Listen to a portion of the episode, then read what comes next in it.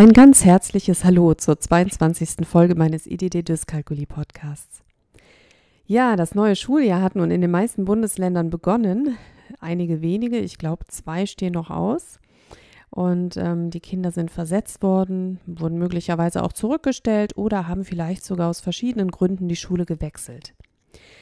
Liegt bei Ihrem Kind eine schulische Teilleistungsstörung vor, also eine Dyskalkulie oder Legasthenie, so ist es nun wichtig, neue Lehrer gleich zu Beginn des Schuljahres darüber zu informieren. Und mit informieren meine ich nicht nur, dass Sie die Schulbescheinigung der Schulleitung zukommen lassen, nein.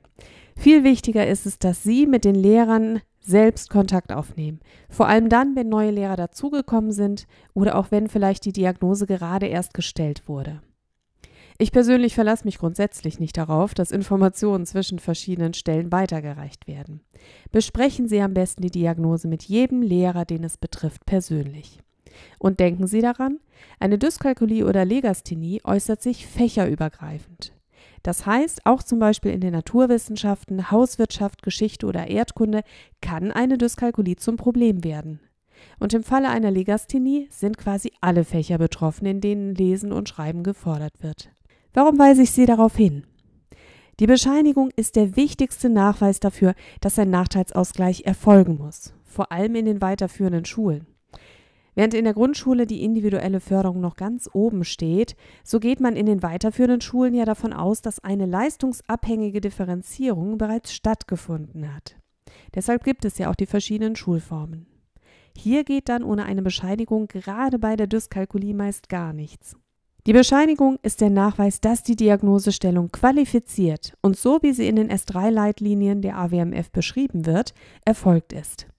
Was die AWMF und die S3-Leitlinien genau sind, beschreibe ich in meiner vierten Podcast-Folge. In welcher Form der Nachteilsausgleich erfolgen sollte, ist dann davon abhängig, in welchen Bereichen das Kind beeinträchtigt ist, bzw. wie am besten erreicht werden kann, dass das betroffene Kind die gleichen Chancen wie seine Mitschüler bekommt. Zum einen am Unterricht teilzuhaben und sein vorhandenes Wissen in den betreffenden Fächern zu erweitern, zum anderen aber auch, wie erreicht werden kann, dass eine dem Lernstand angemessene Überprüfung seiner Leistungen überhaupt erfolgen kann.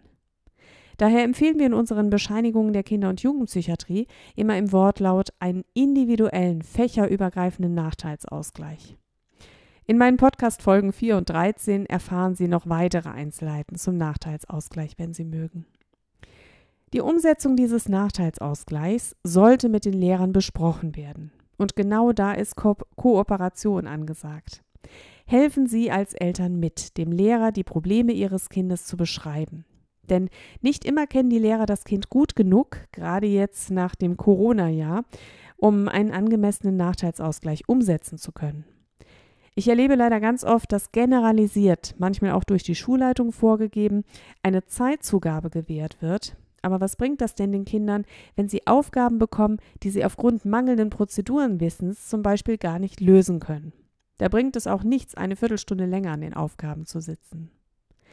Wenn Ihr Kind in lerntherapeutischer oder in psychologischer Behandlung ist, dann kann Ihnen bestimmt auch Ihr Therapeut helfen, ein sinnvolles Konzept für einen Nachteilsausgleich zu erstellen und sich mit dem Lehrer darüber auszutauschen. Leider habe ich es schon sehr oft, vor allem bei Kindern und Jugendlichen auf den weiterführenden Schulen, miterlebt, dass ein Nachteilsausgleich abgelehnt wurde. Begründet wird das mit fehlenden Vorgaben in den Verwaltungsvorschriften der, der jeweiligen Bundesländer und Schulordnungen. Ich möchte Sie auf eine ganz wichtige Tatsache hinweisen.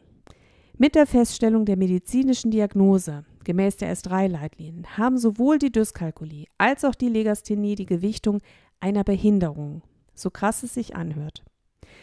In Grundgesetz Artikel 3 Absatz 3 heißt es, niemand darf aufgrund seiner Behinderung benachteiligt werden. Und seit dem 26. März 2009 ist die UN-Behindertenrechtskonvention, kurz BRK, für Deutschland verbindlich. Ziel der BRK ist es, Zitat, Menschen mit Behinderungen eine gleichberechtigte Teilhabe am politischen, gesellschaftlichen, wirtschaftlichen und kulturellen Leben zu ermöglichen. Chancengleichheit in der Bildung und in der Arbeitswelt herauszustellen und allen Bürgerinnen und Bürgern die Möglichkeit auf einen selbstbestimmten Platz in einer barrierefreien Gesellschaft zu geben.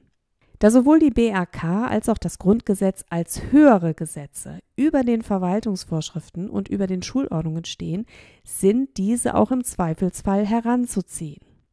Und genau mit dieser gesetzlichen Verankerung der Chancengleichheit, um das noch einmal ganz deutlich zu formulieren, hat jeder Mensch mit einer Legasthenie und Dyskalkulie das lebenslange Recht auf einen Nachteilsausgleich, um seine Teilhabe und auch um seine Selbstbestimmung in sämtlichen Lebensbereichen zu sichern.